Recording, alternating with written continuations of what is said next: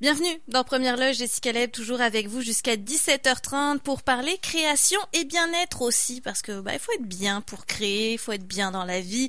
On a des outils pour ça, des experts qui euh, vous conseillent, notamment Marie-Ève Lessine, collaboratrice à l'émission pour sa chronique création et bien-être. Elle est professeure de méditation. Bonjour Marie-Ève. Bonjour Jessica, bonjour à tous. Et on parle souvent, bah, évidemment, de, méditation, mais surtout de pleine conscience dans tes chroniques. Aujourd'hui, euh, justement, en parlant de rentrée, de musée, d'exposition, de la rentrée, tu nous proposes de visiter un musée et en faire une expérience de pleine conscience. Est-ce que c'est la même chose que le mindfulness que tu m'as écrit dans ta chronique?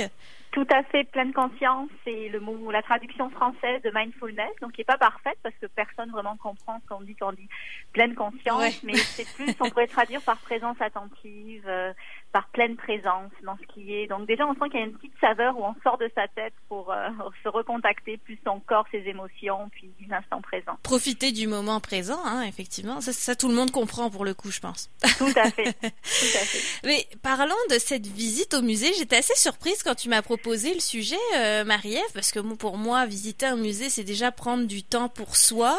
Quoique, il y en a qui vont très vite aussi quand ils vont euh, au musée, peut-être même quand on est en vacances et que c'est l'attraction qu'il faut voir alors qu'on n'est pas nécessairement amateur d'art. De quel type de musée parle-t-on dans ta chronique, Marie-Ève? Mais je vais peut-être te surprendre, mais on peut parler de n'importe quel type de musée, mais bon, principalement peut-être les musées d'œuvres d'art, donc ceux euh, qui touchent à l'art, mais même les musées historiques peuvent venir se visiter par d'autres dimensions que l'intellect. Et c'est là un peu sur la piste que je veux vous amener aujourd'hui. C'est des tendances qui sont un peu émergentes. Il y a des grands musées, surtout en Europe, qui veulent rendre l'expérience du musée plus mindful, donc plus empreinte de pleine conscience.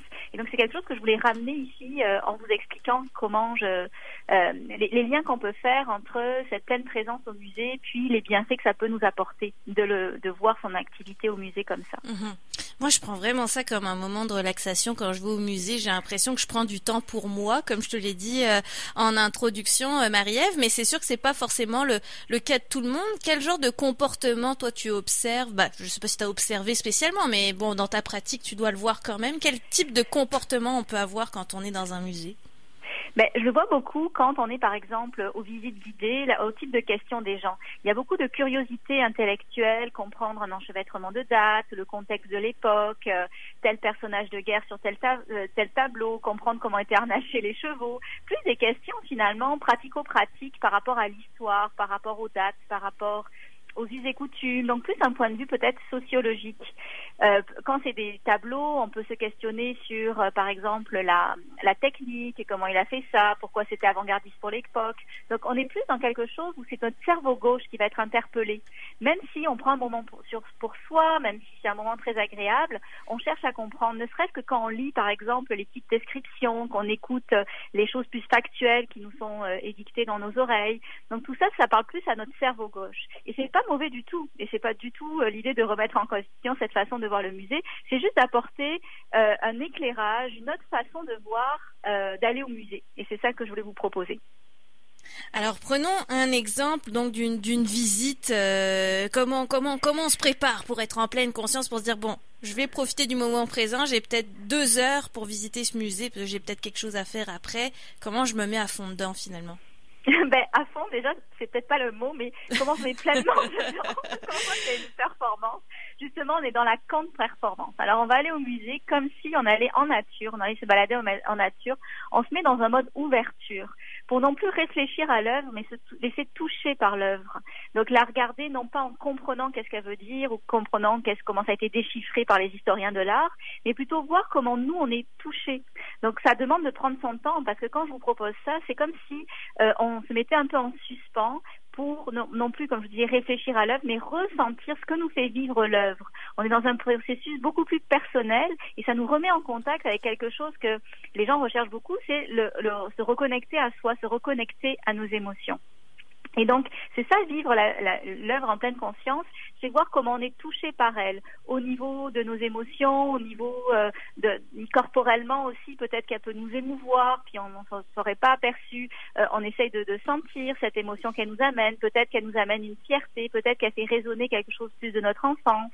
Donc, c'est vraiment se revenir dans son paysage intérieur pour voir quel écho ça fait quand on rentre en contact avec finalement cette, cette œuvre qui a une âme et avec laquelle on peut venir euh, communiquer ou en tout cas être vraiment en contact très étroit. Mhm. C'est intéressant ce que tu dis, euh, Marie-Ève, parce que c'est exactement ce qu'on apprend quand on, on, commence à faire de la critique d'art, quel qu'il soit d'ailleurs. C'est pas forcément de la critique euh, d'œuvres d'art, mais on nous demande fiez-vous à votre première impression, à vos premières émotions, et donc ça nous oblige d'être à l'écoute, puis de limite de prendre des notes de qu'est-ce que je ressens quand je vois cette œuvre, c'est quoi la, la première impression? Un peu comme une personne quand on la rencontre pour la première fois. C'est l'œuvre d'art, la rencontre, comment ça se passe? C'est vrai que quand on, on, fait attention à ça, on a un rapport complètement différent à l'art après. Exactement, exactement. C'est beaucoup plus personnel, on se fait plus confiance et quelque part aussi, dans nos sociétés, on cherche à se reconnecter à soi. Et se reconnecter à soi, c'est créer ses repères intérieurs. Et donc, c'est vraiment une occasion magnifique. On le fait, on le fait naturellement en nature. Mais là, c'est le faire dans un contexte où d'habitude il y a du pré-mâché parce qu'on nous explique comment euh, visiter le musée. Mhm, exact. Alors que là, on se fie vraiment à notre. Est-ce que c'est une intuition Est-ce que je peux appeler ça, comme ça Oui, une intuition de ressenti. En fait, c'est le vécu émotif que ça nous fait vivre, et c'est le, le, remettre euh, un peu euh, au premier plan pour euh, se laisser toucher par lui, par ces belles émotions qui montent quand on est en contact avec tant de beauté au final. Parce que il y en a qui vont peut-être avoir un rapport plus difficile avec l'art contemporain, l'art abstrait, parce que justement a priori ça ah. raconte rien. Tu disais, tu parlais des tableaux avec des chevaux où on voit des portraits, par exemple, de, de nobles à cheval. Bon là, c'est c'est on sait ce qui se passe, mais une œuvre abstraite de l'art contemporain, c'est pas toujours évident, puis on n'est pas toujours sûr de l'émotion qu'on a non plus en voyant le tableau. Donc, est-ce que c'est une approche différente en fonction de l'art finalement? Non, justement, et c'est encore plus perspicace dans l'art contemporain parce que comme il n'y a pas à comprendre des choses ou pas codes, lire des choses qui ont été prémâchées parce qu'on n'a peut-être pas autant de connaissances, c'est voir nous comment on est touché par ça, par des lignes, par des couleurs, par une régularité, et donc c'est encore mieux. C'est comme si c'était projectif finalement. C'est euh, l'œuvre rentre dans notre monde, mais aussi quelque part nous-mêmes on rentre dans le monde de l'œuvre. Et euh, par rapport, bon là on disait juste en contemplant l'œuvre, on a une émotion, on a une rencontre qui se passe. Je sais que la durée de notre visite va aussi beaucoup dépendre de si on va lire les légendes à côté des tableaux, hein, ou euh, le tableau explicatif euh, sur l'œuvre, sur l'époque, sur le peintre, peu importe. Quelle sensibilité on doit avoir par rapport à ça? Est-ce que chacun choisit si je veux lire les explications ou si je me fie juste à mon émotion finalement? Ah bah après c'est chacun qui fait ce qu'il veut. Puis ma façon, la façon dont je vous propose de visiter le musée, donc qui est très calqué sur la façon dont on balade en nature. Après, on peut faire des plongeons en soi à certains moments sur des œuvres qui nous touchent, puis après y aller d'un point de vue plus pratico-pratique le reste du temps. Mais l'idée, c'est de savoir que ça existe, hein. et c'est ça qui est important. Mm-hmm. Il faut se laisser libre. En parlant des expositions présentement euh, à Québec, tu en as relevé quelques-unes où on peut vivre cette expérience de manière complètement différente. Hein. Si je relève les trois exemples que tu as choisis, Marie-Ève, commençons par évidemment le Musée national des beaux-arts du Québec. Euh, oui, ben, j'ai vraiment regardé euh, les publicités qu'il y avait euh, pour les expositions. Et il y en a une qui était interpellante justement quand tu parlais de quelque chose qui était plus, ben, c'est ça, de, plus abstrait au mm. Musée national des beaux-arts du Québec. C'est, alors je veux pas arracher le nom, mais c'est Nouma Amun Rakor. Donc ça, c'est une exposition vraiment avec des, des, couleurs, des textures, des, des, formes et tout ça. L'exposition photo euh, errance sans détour. Donc là, c'est percutant, c'est des photos d'enfants. Euh, là, ça peut vraiment ramener euh, des émotions sur c'est toute notre bienveillance, sur la compassion qu'on peut avoir pour des gens qui souffrent dans le monde. Donc ça, c'est vraiment très poignant. Mhm. on ne citera pas, mais c'est sûr que tout a été pensé pour venir ressentir et pas réfléchir dans l'exposition Imagine Van Gogh. Oui, ben c'est ça, hein, l'exposition. C'est ça, c'est l'expérience sensorielle par excellence. Donc là, quand vous voyez bien de quoi on parle quand je campe, euh, vivre euh, l'expérience du musée, mais plus en mode pleine conscience. Mais même, euh, tu vois, il y a des lieux qui sont porteurs d'âme. Il y a le musée qu'on retrouve au monastère des Augustines. C'est plus factuel, c'est des instruments d'époque ou autre, mais on peut se venir se laisser toucher par, pas par juste 120 ou autre, non, c'est-à-dire touché par tout ce que les gens mettaient en place pour soigner, pour euh, pour œuvrer au bien commun, pour euh, pour euh, aider les pauvres. Donc, tu sais, il y a toujours deux niveaux de lecture et c'est c'est vraiment à ce niveau-là que que je voyais que même ce musée-là pouvait être découvert plus en contact avec son ressenti. Et finalement, le conseil de base, c'est se dire, plutôt que d'aller dans ma tête quand je vais au musée, je vais aussi rester en contact avec ce que je ressens et ne pas le chercher à minimiser, l'atrophier. Il y a une vérité aussi en moi sur un vécu que je vais ressentir en lien avec euh, les œuvres que je vais croiser. Mhm. Puis le monastère des Augustines, ce qui est particulier, c'est le lieu en tant que tel. Oui, hein. exact. C'est pour ça que j'en en parle. Oui, oui. c'est pour ça exactement. Qui respire la quiétude et, et, le retour à soi, justement, parce que on, on, laisse le cellulaire de côté. On est vraiment dans, dans le moment présent, rien qu'en allant au monastère des Augustines.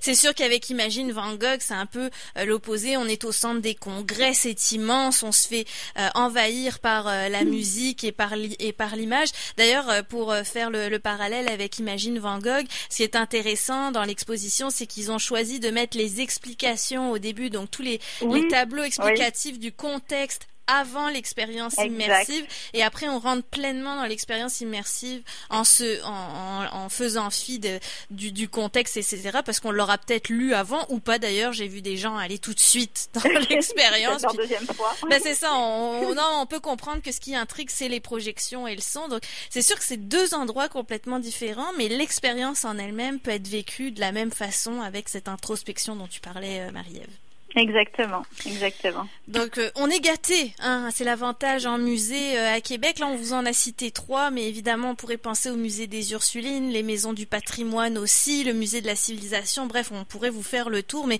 Marie-Ève donnait quelques exemples, évidemment, pour euh, avoir des repères. Ben oui, c'est non exhaustif, bien sûr. Euh, Marie-Ève, qu'en est-il de, de, tes actualités hein? Je le disais, tu es professeur de méditation. Je sais que tu donnes bien souvent des retraites, des formations. Comment ça se passe en ce moment pour toi? Mais ça se passe euh, très bien. Il y a une retraite, bah, une soirée en fait qui va se passer au monastère euh, des Augustines. Ah bah tiens, ça tombe bien. Qui mêle méditation et art thérapie. Donc euh, avec ma collègue art thérapeute Sophie. Donc euh, ça va être euh, le 16 octobre de mémoire. Mm-hmm. Et donc ça, ça va être vraiment pour ceux qui aiment l'art. En tout cas, si la colonie vous a interpellé, ça c'est vraiment une belle une belle activité. Sinon, ben moi je fais beaucoup de retraites en silence au monastère des Augustines, au, au, couvent des Ursulines aussi. Donc euh, tout ça, c'est mes actualités sur Let It Be méditation ou surtout sur mon Facebook en fait. Mm-hmm. Mais écrivez-moi puis si vous êtes interpellé par quelque chose, c'est sûr que je vous répondrai des journées de méditation aussi. Là quand on parle de retraite là vous vivez l'expérience à, à 100% aussi. Donc oui allez suivre Marie-Ève Lessine sur son site web ou sur euh, sa page Facebook pour tout savoir sur les événements euh, qui s'en viennent. Toujours de belles réflexions euh, avec Marie-Ève. Un grand merci d'avoir été là. On se retrouve dans deux semaines oui, exactement. Je vais juste te dire aussi que Promenade des Arts, c'était un excellent exemple. Oh, merci. C'était, en tout cas, moi, ça m'a marqué vraiment. C'était vraiment juste dans mon ressenti pendant tout le parcours. Et c'était vraiment super. D'ailleurs, je t'avais écrit parce que j'ai eu plein d'idées. C'est ça, c'est quand on va dans son corps, dans son ressenti, c'est la créativité qui embarque et notre cerveau arrête pas de nous donner des idées. Donc, c'était aussi un bon exemple la promenade des arts. Oui, euh, organisée par CKRL. Un grand merci. C'est vrai que Marie-Ève avait tenté l'expérience, puis euh, j'ai vu qu'il y a d'autres idées pour sa créativité à elle qui sont ressorties. Donc ça, c'est la plus belle des satisfactions quand on organise un événement. Euh, Marie-Ève, un grand merci d'avoir été là. Merci pour tout. À bientôt. à bientôt.